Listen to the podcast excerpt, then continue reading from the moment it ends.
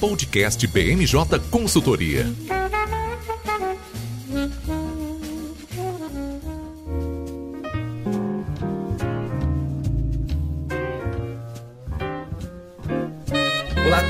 Está começando mais um podcast BMJ. Eu sou Érico Koyama, consultor em análise política da BMJ e hoje vamos falar sobre a reta final das campanhas eleitorais antes do primeiro turno, com uma análise do cenário na disputa à presidência. Além disso, iremos tratar de um questionamento por escrito de lideranças do PL, partido do presidente Jair Bolsonaro, sobre a segurança do sistema eleitoral e também sobre a medida provisória 1118 de 2022, que tinha dispositivos importantes relacionados ao setor elétrico, mas que caducou nessa semana. Para falar desses assuntos hoje, temos as seguintes participações: Luciana Rodrigues, consultora de energia da BMJ. Tudo bem, Luciana? Oi, pessoal, tudo bem? Tudo bem, Érico? Muito bom estar aqui de volta. Tudo certo. Também participa do podcast Raquel Alves, consultora em análise política da BMJ. Prazer ter você aqui novamente, Raquel. Olá, olá, todo mundo. É um prazer estar de volta. E também o Vinícius Colli, consultor jurídico e tributário da BMJ. Seja muito bem-vindo, Vinícius. Olá, Érico. Olá, pessoal. Tudo bem? Mais uma vez, fico feliz de estar aqui com vocês. Bom, tem um termo em inglês que diz no news, good news, ou seja, se não tem notícia, é uma boa notícia, uma vez que o cenário apresentado ou cenário existente traz é, uma, boa, uma boa situação, pelo menos para a campanha do Lula, quando a gente fala do quadro na disputa à presidência da República, já que ao longo das últimas semanas, há mais de um mês, as principais pesquisas eleitorais mostram um cenário de estabilidade, com os principais candidatos oscilando sempre dentro da margem de erro de dois ou três pontos percentuais. Como que chegam os principais candidatos nessa reta finalíssima de disputa à presidência da República, Raquel? Chegam atrás de cada votinho, cada voto conta, cada pessoa que não está pensando em votar conta, e os candidatos estão nessa pegada de pedir gente na rua, de pedir apoio, de mostrar que não desistiu, de também não deixar aparecer uma ideia de que já ganhou, né? A eleição só se decide depois que o eleitor vai lá e coloca o voto na urna. No caso, aperta o confirma e ouve o barulhinho da urna.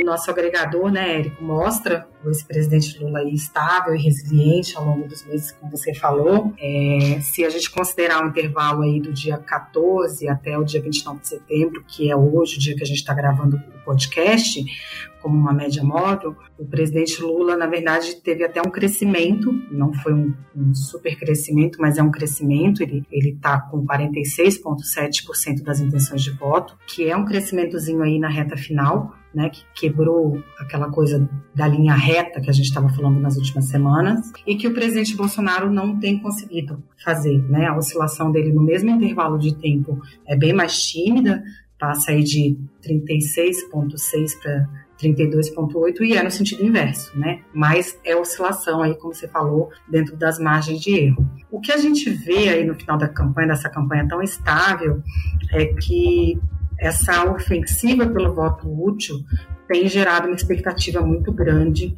para o caso da, da, eleição ser decidida no domingo, dia 2. Né? Assim, você teve uma adesão aí à campanha do, do ex-presidente Lula de intelectuais, de artistas, de políticos, todo mundo defendendo acabar a eleição no primeiro turno para enfraquecer uma tentativa de questionamento, é, que na verdade acaba gerando uma onda, um ambiente, né, uma sensação no eleitor que leva aquela expectativa, aquele raciocínio de que ah, já tem um, um candidato mais bem posicionado, vamos votar no que vai vencer. É um elemento curioso de pressão sobre o indeciso, sobre aquele que está pensando em ficar em casa, sobre aquele que diz que ah, talvez eu possa mudar, embora esse grupo do talvez eu possa mudar seja uma minoria, né? Porque a gente tem uma eleição com 80% do eleitorado dizendo que já decidiu, mas tem esse ambiente, né, de expectativa, de será, acho que vai no primeiro turno, mas tem o elemento da abstenção, né, que a gente tem que considerar que ele é importantíssimo e que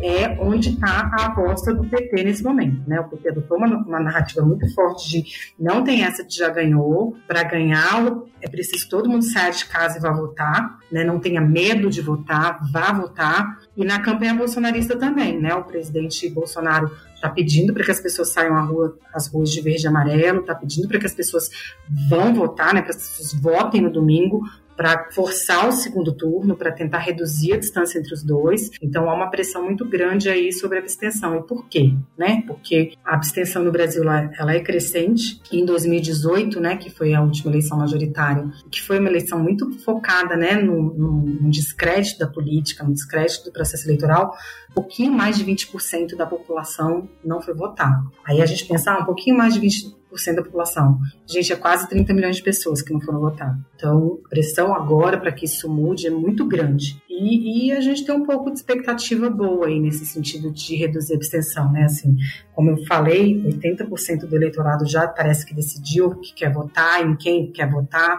As pesquisas mostram que os eleitores estão muito interessados com o processo eleitoral, né? A gente teve aí um aumento de 51% no eleitorado de 16 e 17 anos, que é um eleitorado que nem precisa votar, né? Para eles o voto ainda é só um direito, é só opcional. E, e a gente está falando de mais de 2 milhões de jovens que não precisa votar, que se inscreveu para votar. A gente teve aumento do voto em trânsito, a gente teve aumento na biometria de pessoas com mais de 70 anos, né? Porque houve envelhecimento da população mas esses idosos foram lá e se, se prepararam para votar. Então a gente tem aí uma expectativa de que a abstenção pode vir a ser menor. O elemento contra a abstenção tem essa coisa do aquele que já acha que já ganhou, que já perdeu, mas um elemento, infelizmente, que não, é, não pode ser desconsiderado é o medo do eleitor, né? Tem muita gente ainda com medo de sair para votar, então a gente tem que ver. Mas as campanhas estão investindo pesado nisso, né? Tipo, em, em segurar os próprios votos e, e, e, convencer as pessoas a, em hipótese alguma, ficar em casa e desistir de votar. Em algumas cidades até tem algumas ações interessantes para estimular ou facilitar o trânsito dos eleitores, como oferecer o transporte coletivo gratuito no dia das eleições. Bom, mas a gente só vai saber o grau de abstenção no próprio domingo, dia das eleições, e por sinal fica um convite para você acompanhar os números, a apuração das eleições no domingo, a partir das 5 horas da tarde, porque teremos uma live especial aqui da BMJ, que poderá ser acompanhada no canal do YouTube da BMJ, com a participação da própria Raquel Alves, minha, Érico Oyama, do CEO da BMJ, Wagner Parente, do coordenador em análise política da BMJ, o Lucas Fernandes, e também outros convidados especiais que vão comentar o cenário político, apuração, os números que serão divulgados e também perspectivas para o próximo governo federal. Bom, mas antes de domingo, ainda tem muita água para rolar. A gente grava esse podcast na quinta-feira, dia do último debate entre os candidatos à presidência da República. A gente tem um cenário bem cristalizado quanto à decisão dos eleitores, 80% já sabem com certeza em quem vão votar, mas a gente tem essa parcela de 20%. Tem alguma perspectiva do debate dessa quinta-feira trazer uma grande novidade capaz de mudar o cenário? Ou meio que temos um quadro muito bem estabelecido, Raquel? Olha, Érico, para as campanhas, o cenário é uma expectativa de que o debate seja assim determinante. Né? As campanhas estão apostando muito nisso para mexer nesses 20% aí que seriam essenciais para uma definição em primeiro turno, para tentar virar voto daqueles grupo de eleitores que diz que talvez poderia é, migrar da terceira via para o presidente Lula para poder decidir em primeiro turno e uma aposta muito grande do presidente Bolsonaro para manter o seu eleitorado aguerrido, votar e quem sabe conquistar os votinhos a mais. Eu, eu tenho um pouco de resistência a essa avaliação de que vai ser o divisor de águas.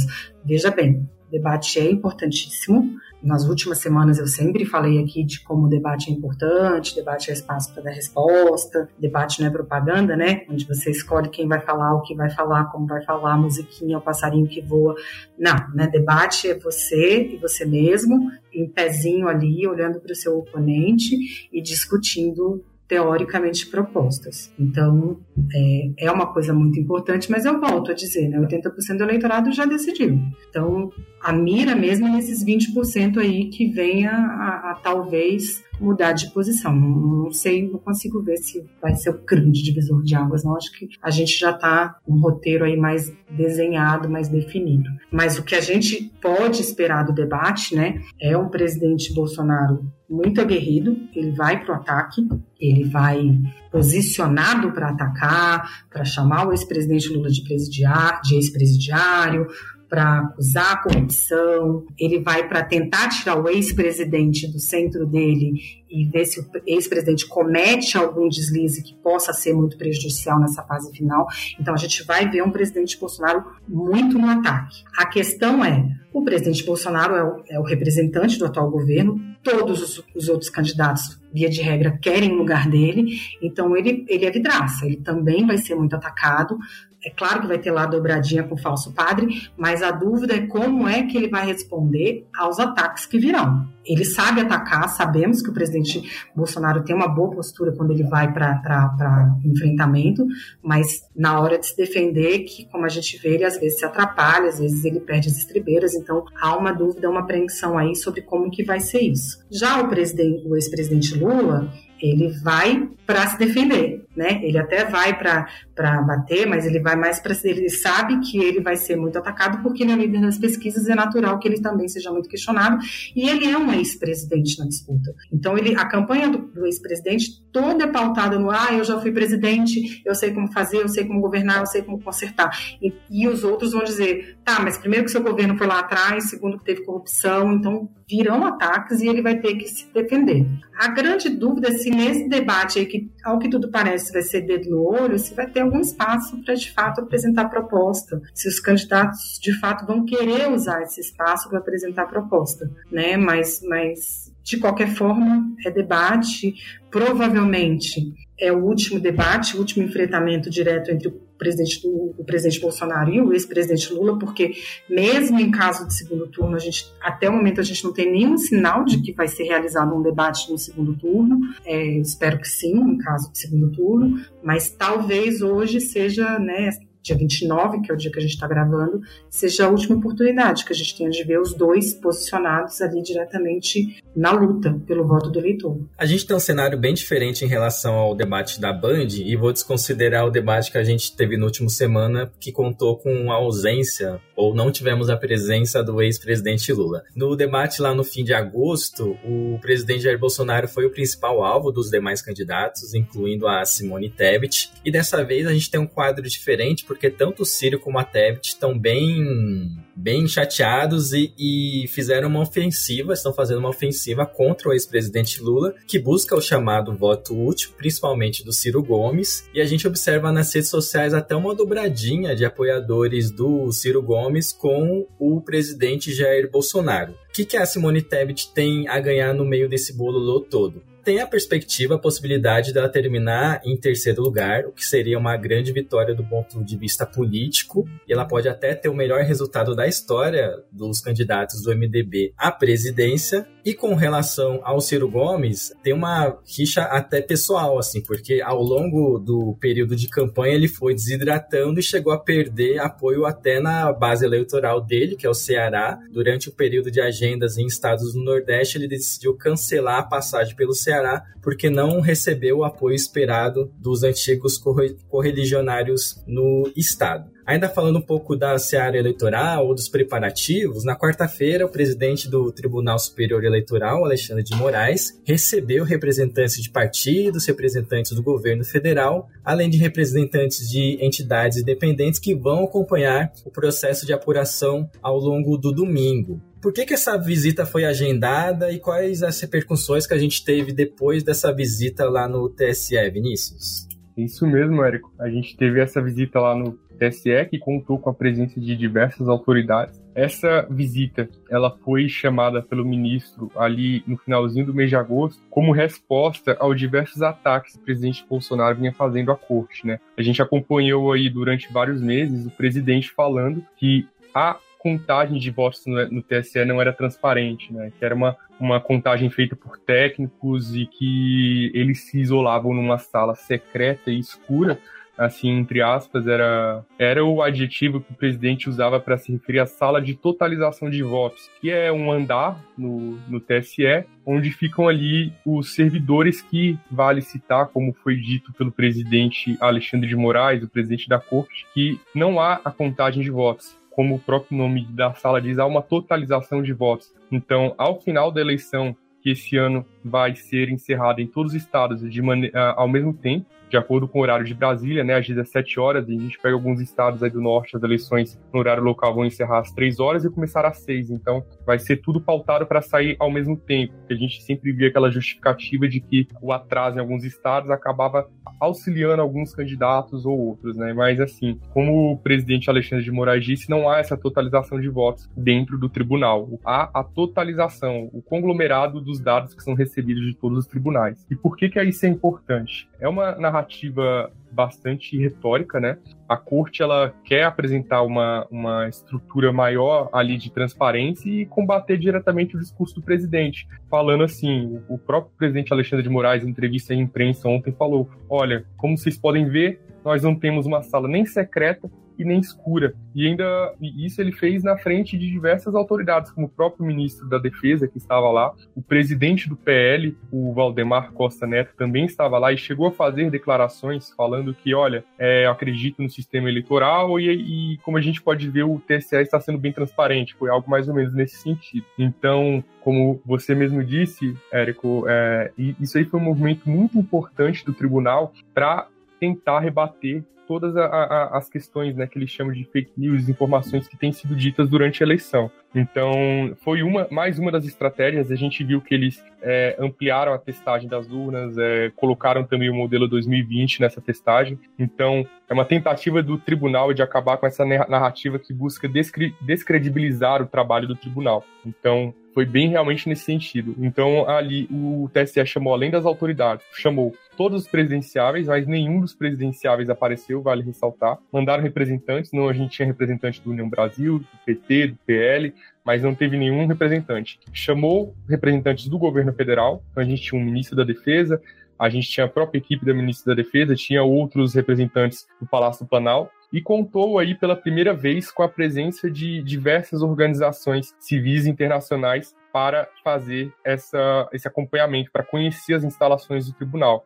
Então a gente tinha aí representantes da OEA, da, que é a Organização dos Estados Americanos, a gente tinha representantes da Transparência Internacional, da OAB, de universidades, como foi o caso da UERJ. Então, foi realmente aí o TSE buscou dar uma, uma figura de transparência para essas eleições. Só que horas depois dessa visita guiada ao Tribunal Superior Eleitoral, houve a emissão de uma nota de lideranças do Partido Liberal, partido do presidente Jair Bolsonaro, com uma série de críticas e questionamentos em relação ao sistema eleitoral aqui do Brasil. É bom a gente fazer algumas ressalvas antes, antes de entrar na análise, na discussão dessa nota. Essa nota não tem assinatura do presidente do partido, Valdemar Costa Neto, que inclusive estava nessa visita ao TSE, como o Vinícius disse, chegou a falar que o sistema é seguro sim, e foi uma nota produzida pela ala mais bolsonarista do partido. Essa nota teve repercussões políticas, implicações jurídicas também, é, foi anexada às investigações do inquérito das fake news, e a nota também foi enviada para o Corregedor Geral Eleitoral do TSE. Do ponto de vista de implicações políticas, Raquel, qual que foi o impacto dessa nota ou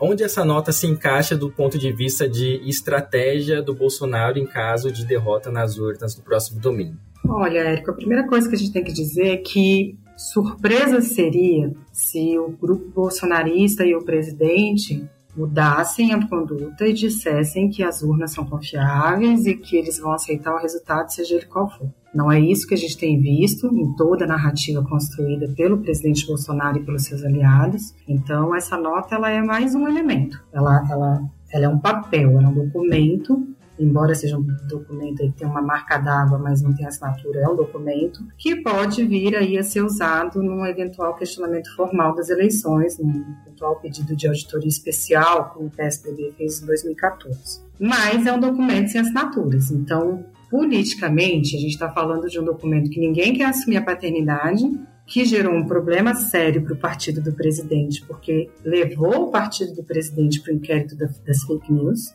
e que às vésperas do processo eleitoral só deixa cada vez mais forte a expectativa do questionamento das eleições. Infelizmente, tudo que a gente vê é que se as pesquisas estiverem certas e se quando as urnas forem abertas o, ex-presidente Lula vencer as eleições, haverá um questionamento. E a narrativa do PT para vencer no primeiro turno ela é muito é, lógica de que ah, tem que vencer no primeiro turno, né, que nem eu falei na semana passada, porque elege todos os representantes do legislativo, os governadores de estado e o presidente da república no dia 2, porque né, o segundo turno ele é uma eventualidade, a gente só tem segundo turno para cargos do executivo e em disputas onde não se alcança a maioria absoluta dos votos. Né? O dia da eleição é domingo, dia 2, primeiro, primeiro domingo de outubro. Mas o que acontece? É um, é um, é um argumento muito justificado, muito sensato, até, eu acho. Mas se a gente pensar bem, dar uma olhadinha assim na perspectiva, se tiver segundo turno,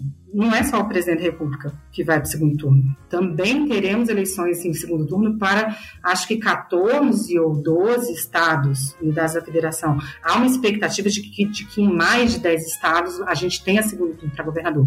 Então, você questionar agora no primeiro turno, você eventualmente questionar no segundo turno, o presidente da República não será eleito sozinho, seja no primeiro ou no segundo turno né? E não tem uma urna separada para governador e para presidente. É uma urna só. Então, é, essa expectativa, esse, esse argumento é a gente entende ele como justo, mas a verdade é que ele é um argumento contra algo que, que, que nos parece meio indefensável. O nosso processo eleitoral é um processo seguro. A, a urna eletrônica é usada há décadas, né? E a gente está para eleger a classe política há décadas. E a gente está se aproximando para alguma coisa que é impensável, que é uma quebra de um protocolo, que é um protocolo que existe desde início da democratização, que é o vencido passa a mão no telefone e liga para o vencedor, reconhece a derrota e deseja boa sorte. Em 2018 a gente não teve uma ligação por conta do acirramento, mas a gente teve lá o, o, o agora candidato ao governo de São Paulo, Fernando Haddad, fazendo um, um pronunciamento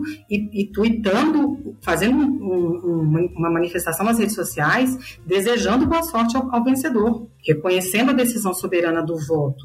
Então, uma, um documento a quatro dias das eleições, sem assinatura, com uma marca d'água estranha, que ninguém quer reconhecer, no mesmo dia que o presidente do partido que supostamente elaborou essa nota, né? Que, enfim, que elaborou essa nota, vai para o TSE, diz que confia no sistema. Politicamente é muito ruim você ir para a eleição dessa forma, né? E, e gera uma expectativa de que nós teremos não só algum tipo de movimento ruim já na noite de domingo, né? Porque esse ano a gente ainda tem esse elemento. Uma das coisas aí que o Vini falou, né? Que foram várias coisas que foram feitas para aumentar a transparência. Uma das coisas que foi feita foi unificar o horário de votação. O Brasil inteiro vai votar no mesmo horário, a despeito das diferenças de fuso. E quando for 5 horas o horário de Brasília, acabou e a gente não vai ficar lá duas horas esperando o Acre terminar de votar para abrir as urnas. A gente vai abrir, abrir todo o resultado de uma vez. Então, assim, muitas coisas feitas para poder é, estimular essa questão da transparência e do fortalecimento para ver se a gente consegue ter um reconhecimento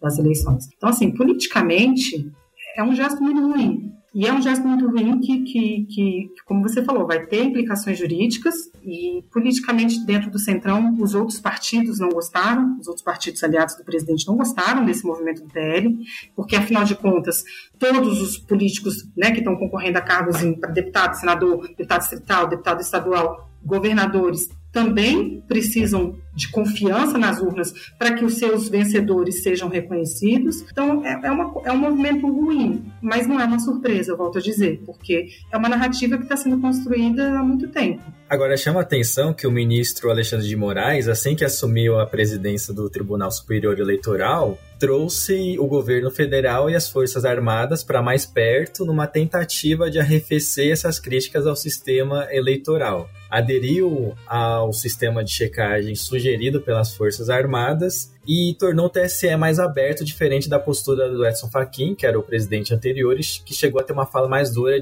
dizendo que quem cuida das eleições são as forças desarmadas. Só que essa postura, essa estratégia do Alexandre de Moraes, Vinícius, parece que não surtiu o efeito esperado. Então, Érico, realmente a gente teve aí uma, uma tentativa até de aproximação do TSE junto às Forças Armadas, mas se a gente voltar um tempo e um, um pouco no tempo e tentar relembrar aí das coisas que aconteceu, eu até comentava com a Raquel ontem lá no, na BMJ ontem, que os mesmos questionamentos que estão na nota do PL já foram feitos em diversas oportunidades pelas Forças Armadas, pelo Ministério da Defesa e pelo próprio presidente Bolsonaro. E se a gente levar, lembrar da postura do TSE, logo em seguida que a. Se a gente olhar a postura, foi uma postura bem semelhante. As Forças Armadas lançaram uma nota falando que, olha, veja bem, o TSE não nos respondeu, a gente fez uma série de críticas, a gente fez uma série de sugestões, a gente não o TSE não acolheu nenhuma, o TSE não quis responder as nossas solicitações de reunião, e por isso a gente está tornando isso público. O próprio presidente Bolsonaro chegou a usar isso diversas vezes, né? Ele falou nas lives dele, ele falou no,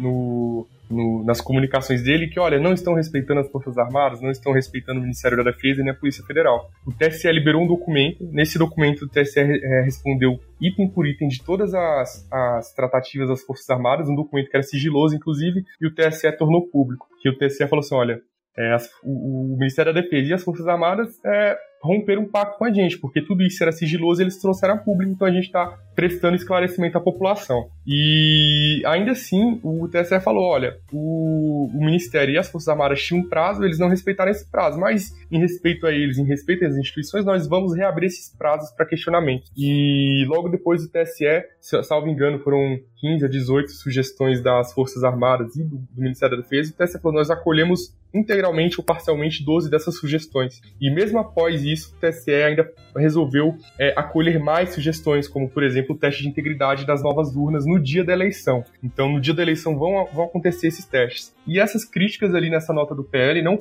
não, não foram muito distintas. Eles falaram, olha, é, são técnicos que fazem a, a, contagem dos votos, e o próprio Alexandre de Moraes falou assim, não são técnicos, ah, não há contagem de votos, que há uma totalização dos votos. Falou que há uma possibilidade de, de haver uma uma manipulação do resultado no próprio TSE, porque ninguém sabe o que acontece. Então, para evitar que isso aconteça, a contagem, a totalização dos votos amanhã vai ser aberta para as organizações internacionais. Elas vão estar acompanhando em loco o que vai acontecer na, na sala secreta, entre aspas, do TSE, a gente fazendo uma brincadeira aí. Então, elas vão estar acompanhando. E não só isso, a imprensa também vai ter uma participação muito maior nessas eleições. O, o, o tribunal abriu muito mais as portas para a imprensa. E não só isso, a própria população. Ontem, no TSE, foi informado que haverá passeios ali, então quem quiser ir amanhã ali a partir das quatro e meia é, vai ter uma visita guiada pelo TSE, então vai estar aberta à população, eles vão levar grupos de pessoas, de até 10 pessoas por vez, para conhecer onde é que vai ser feita a totalização. Então, assim, o TSE tentou se resguardar tudo isso. Só que o maior problema disso, como a Raquel citou, como você citou, ninguém quis assinar essa nota. Por que, que ninguém quis assinar essa nota? Porque ninguém quer se carimbar, colocar sua digital numa, numa aventura política. É, essa ala bolsonarista, é, é, esse plano, essa divulgação da nota, é visto como plano B do governo para o caso de ele não conseguisse subir nas pesquisas. Como a gente falou aqui no início do podcast, ele manteve uma linha reta na, na, na avaliação de votos, na avaliação do governo e na própria intenção de votos dos eleitores. Então, esse aí, entre aspas, foi o, o, o, plano B do governo, que já ia começar a ser liberado aí na quarta-feira. É, mas eu acho que eles não esperavam que a reação do TSE fosse ser tão dura, porque o TSE respondeu no mesmo dia, falando: olha, tudo que foi falado são inverdades, nós tratamos com o PL todas as solicitações que foram feitas, nós abrimos todos os canais de comunicação, mas já que querem insistir por esse lado, vão ser investigados. Então, colocou eles no inquérito das fake news e oficiou ao PL. E se a gente lembrar, o Francisquini foi o primeiro aí do TSE que teve mandato casado por questionamento das urnas eletrônicas. Então o TSE deixou bem claro, nós não vamos tolerar esse tipo de narrativa, né? É assim, não só isso, a resposta internacional também está sendo muito forte. Tanto a União Europeia ela está martelando no sentido que não vai aceitar contestações graves do sistema eleitoral brasileiro, quanto os Estados Unidos. Ontem a gente teve uma sessão no Senado americano que, por unanimidade, e se a gente observar, a maioria do Senado hoje ele é republicano. Então é um, é, e é um, um, Senado republicano que deu uma sustentação muito forte para o ex-presidente Donald Trump. Então, quando a gente tem um posicionamento desse que veio ali pelo senador, é, pelo senador Sanders do partido na verdade, é do Partido Democrata e que é aprovado por unanimidade, em que eles pedem basicamente duas coisas: sanções internacionais ao Brasil, caso haja, e veja bem, não é nenhuma tentativa de ruptura, mas a mera contestação do sistema eleitoral. Então, caso haja uma contestação do sistema eleitoral, eles pedem tanto a a, a questão de imposição de sanções é, internacionais, sanções econômicas, o que seria um desastre para a nossa economia e iria completamente contra os cursos do presidente que lutou para recuperar a economia no, no cenário pós-pandemia, no cenário de guerra da Ucrânia, como também rompimento de relações com o Brasil. Seria completamente desastroso, né? Esse rompimento de relações com o Brasil por parte dos Estados Unidos. Então, assim, o cerco a essa narrativa do, do presidente está se fechando por outros lados, seja no cenário internacional, seja no cenário nacional, por meio de todas as instituições aí na figura especialmente do Tribunal Superior Eleitoral. Bom, se a gente teve uma semana muito agitada nesse campo da disputa eleitoral e também de questionamento às urnas eletrônicas. No legislativo, continuamos sem trabalhos, porque muitos parlamentares estão focados nas eleições, nas disputas eleitorais. E por causa dessa falta de sessão, falta de trabalhos tanto no, na Câmara dos Deputados como no Senado, a medida provisória 1118 de 2022, que originalmente tratava de créditos tributários de PIS e COFINS para produtores e revendedores de combustíveis, essa medida provisória caducou. E quem ajuda a gente a explicar um pouquinho do que tratava essa medida provisória e por que, que ela se tornou tão importante, principalmente para o setor elétrico, é a nossa consultora de energia, a Luciana Rodrigues. Seja muito bem-vinda mais uma vez, Luciana. Muito obrigada, Érico. É, e apesar da gente ter uma percepção do Congresso esvaziado, a medida provisória 1118 foi um tema que movimentou muito o setor de energia elétrica. Isso porque desde a aprovação dela no, no, na Câmara dos Deputados, Deputados até a, a distribuição para a relatoria no Senado, muitas frentes foram criadas, né, e depois de muita pressão dos senadores para a retirada dos trechos que foram inclusos de última hora, é, o presidente do Senado, Rodrigo Pacheco, ele que havia marcado a, a sessão deliberativa para o dia 22, ele acabou adiando a sessão para o dia 26, última segunda-feira, exatamente a sessão em que essa medida provisória seria analisada um dia antes dela perder a sua eficácia, né? Mas foi um domingo, foi numa noite de domingo dia 25 de setembro, que a mesa do Senado comunicou o cancelamento da sessão, né? E já ficou muito claro que a próxima como a próxima sessão estava prevista somente para o dia 4 de outubro e a medida provisória perderia a sua eficácia no dia 27 de setembro, é, ficou muito ficou confirmado mesmo que informalmente que essa medida provisória ela não seria votada, né? Então alguns parlamentares, incluindo o líder do governo, o senador Carlos Portinho, é, alguns parlamentares apresentaram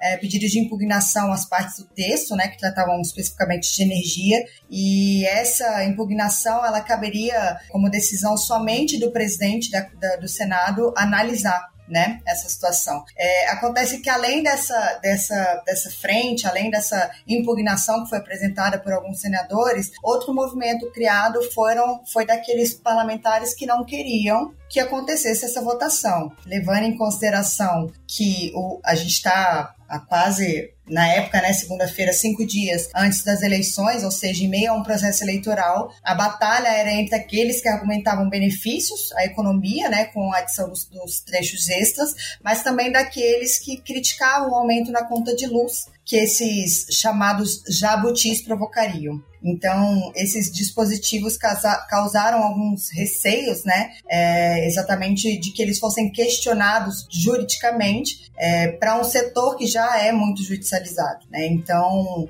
a gente tem que lembrar que o desfecho dessa caducidade é, entre aspas, entre mortos e feridos, digamos, ela é bem positiva para o governo, né? Então, com, com esse desfecho, a medida provisória ela que aumentava a conta de luz, que onerava a conta de luz dos brasileiros, ela provavelmente vai ser arquivada sem que cause nenhum efeito prático sobre o setor de energia elétrica, né? Então, originalmente, é, o texto ele proibia o aproveitamento de créditos de PIS e COFINS para aquelas empresas que compravam combustíveis para uso próprio, como por exemplo as empresas do setor de, de transportes. Inclusive, foi um dos argumentos utilizados pelo Rodrigo Pacheco ao escolher o senador no Senado, o relator, perdão, no Senado, que foi o senador Assir Gax, que logo quando viu uh, o texto, quando ele foi ler o texto que chegou da Câmara, ele logo recuou. Porque, peraí, o combinado não era é, tratar sobre energia, o combinado era tratar sobre tributos no setor de combustíveis. Então, ele logo recuou a, a, a relatoria, apesar dele ter é, solicitado é, parecer na, na consultoria legislativa da casa, né? Então, o argumento era de que esse relatório, no final das contas, ele foi aprovado sem qualquer oitiva de consumidores ou do setor responsável ali, né, com essa inserção do jabutis, impactando a conta de energia. Então, é, para evitar um desgaste em plena semana, última semana antes das eleições, né, para evitar um desgaste, e considerando que essa medida provisória provocaria um impacto ruim em termos de imagem aos parlamentares, é, já que ela aumentaria a conta da luz às vésperas de uma eleição, os parlamentares começaram a apelar justamente ao período eleitoral para justificar esse cancelamento da sessão e conseguir com o Rodrigo Pacheco essa negociação. A gente tem que lembrar também que próprio, não só o Rodrigo Pacheco, mas também o Arthur Lira, presidente da Câmara dos, dos Deputados, é, negociam uma, uma reeleição à presidência das respectivas casas, né? Outra justificativa que foi utilizada pelo governo foi a de inclusão dessas regras que aumentavam os subsídios e encareciam a conta de luz é, de uma forma muito que foi feito muito às pressas. Então, mais uma vez, ela não foi ela não foi discutida, não teve nenhuma oitiva de, de do setor responsável. Bom, Luciana, pelo que você me fala, não tem perspectiva nenhuma desses temas voltarem a ser discutidos pelo menos até fevereiro, quando a gente vai ter as eleições para as mesas da Câmara e do Senado. Mas e depois? Tem alguma perspectiva desses temas voltarem a ser discutidos? Quem que seria o porta-voz para tentar colocar de novo na pauta do legislativo os dispositivos que estavam na medida provisória 1118? É, na verdade, Érico, aqui a gente tem um embate muito grande, é, principalmente na Câmara dos Deputados, porque o que, que acontece? Essas medidas provisórias, elas têm força de lei desde a sua edição, né, e eles, elas valem por 120 dias. E é, se elas não, no caso de não serem aprovadas ou, ou, enfim, rejeitadas, perderem a validade, ou na Câmara ou no Senado, elas realmente perdem a, a sua validade. Então, quando o Congresso rejeita ou não aprova uma medida provisória no prazo da vigência que lhe é concedida, as casas têm, é, as casas legislativas têm 60 dias para editar um projeto de decreto legislativo para regulamentar a situação, é, a situação jurídica que foi criada pela norma, né? Isso, possibilidades, seria uma dessas possibilidades, né? É, só que a edição de um decreto para essa medida provisória, para 1118, é, sendo bem enfático com relação a ela, é, ela, não, ela não se faz necessária levando em consideração porque esse, essa, esse cenário só seria importante se houvesse uma insegurança jurídica, o que não é o caso da medida provisória 1118, porque vale lembrar, ela foi, como você falou, ela foi editada inicialmente para disciplinar a utilização de créditos sobre combustíveis, né? Então, na avaliação do governo, na avaliação das lideranças do Senado e até da própria Câmara, é, não tem a necessidade desse decreto, já que essa medida provisória ela já cumpriu o papel inicial, que foi ali de baixar os preços dos combustíveis na época daquele boom tarifário do, do, dos combustíveis, né? Então, na, com a própria lei complementar 192, eles, é, essa regulamentação ela já foi resolvida. Então, com relação aos jabutis, é, essa discussão no Congresso ela continua. A gente tem em andamento o PL 414, que é o antigo projeto de lei do Senado Federal, de autoria do senador Cássio Cunha Lima, que ele trata exatamente sobre a modernização do setor elétrico. Então, essa sim seria a, medida, a melhor medida para tratar sobre, sobre esse tema específico de energia, né? Inclusive, foi criada na Câmara dos Deputados uma comissão específica, uma comissão especial, específica para tratar somente sobre esse tema, ou seja, lá eles vão debater e vão aprofundar sobre o tema, né? Né, sobre, sobre a medida, sobre a, o projeto de lei 414 e até o relator designado para essa matéria foi o deputado Fernando Coelho Filho, que inclusive já fez alguns debates, ele já avançou um pouco na questão dessa natureza específica de energia, né? Então, só que a gente tem que lembrar e não pode desconsiderar a fala do presidente é, Arthur Lira quando da votação da medida provisória 1118, ele, ele fez uma fala um pouco enfática no sentido de que ele votaria o PL 414 com ou sem texto logo após as eleições, ou seja, ainda nesse ano. Né? Então, é, é, expectativas foram criadas.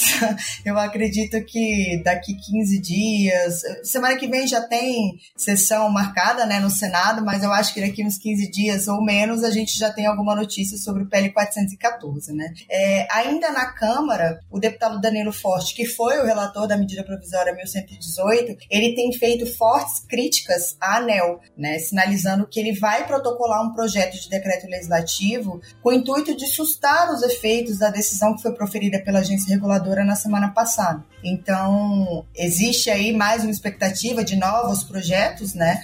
E no Senado também o líder da minoria, é, senador Jean Paul Prats, ele sinalizou que tem já pronta uma minuta do projeto de lei para disciplinar os pontos que haviam sido inseridos na Câmara, né, nessa medida provisória, mas é, antes disso ele quer ouvir, ele quer fazer uma ampla discussão sobre o assunto, de forma que ele não, como, como ele próprio diz, né, a gente não tem que atropelar o que é de nível regulatório, ou seja, o que é uma decisão da ANEL, ou se, já que já foi proferida a decisão, vamos discutir, vamos debater sobre ela, né? Então, é, aqui, o mais importante é que haja um, um, consenso não só entre os parlamentares, mas principalmente com o setor de energia, porque essa, essa essa medida provisória ela foi dividida, né? Existem, existem setores que aprovam existem setores que não aprovam, todos de energia elétrica. Então, assim, não tem consenso nem entre os parlamentares, nem entre o, o próprio setor. Então, de fato, o melhor caminho seria, pra, talvez até para começar ali a discussão, para esquentar um pouco o tema, seria o PL 414 e depois esses novos projetos que já estão aí saindo do papel.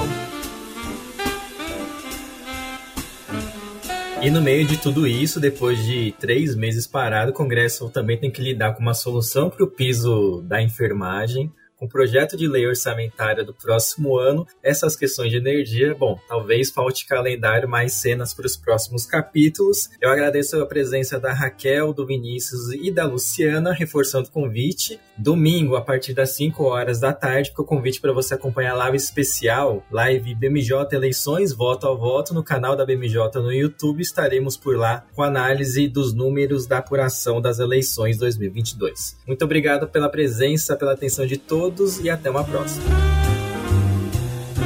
Podcast BMJ Consultoria. Não deixe de acompanhar a BMJ em nosso site www.bmj.com.br e em nossas redes sociais.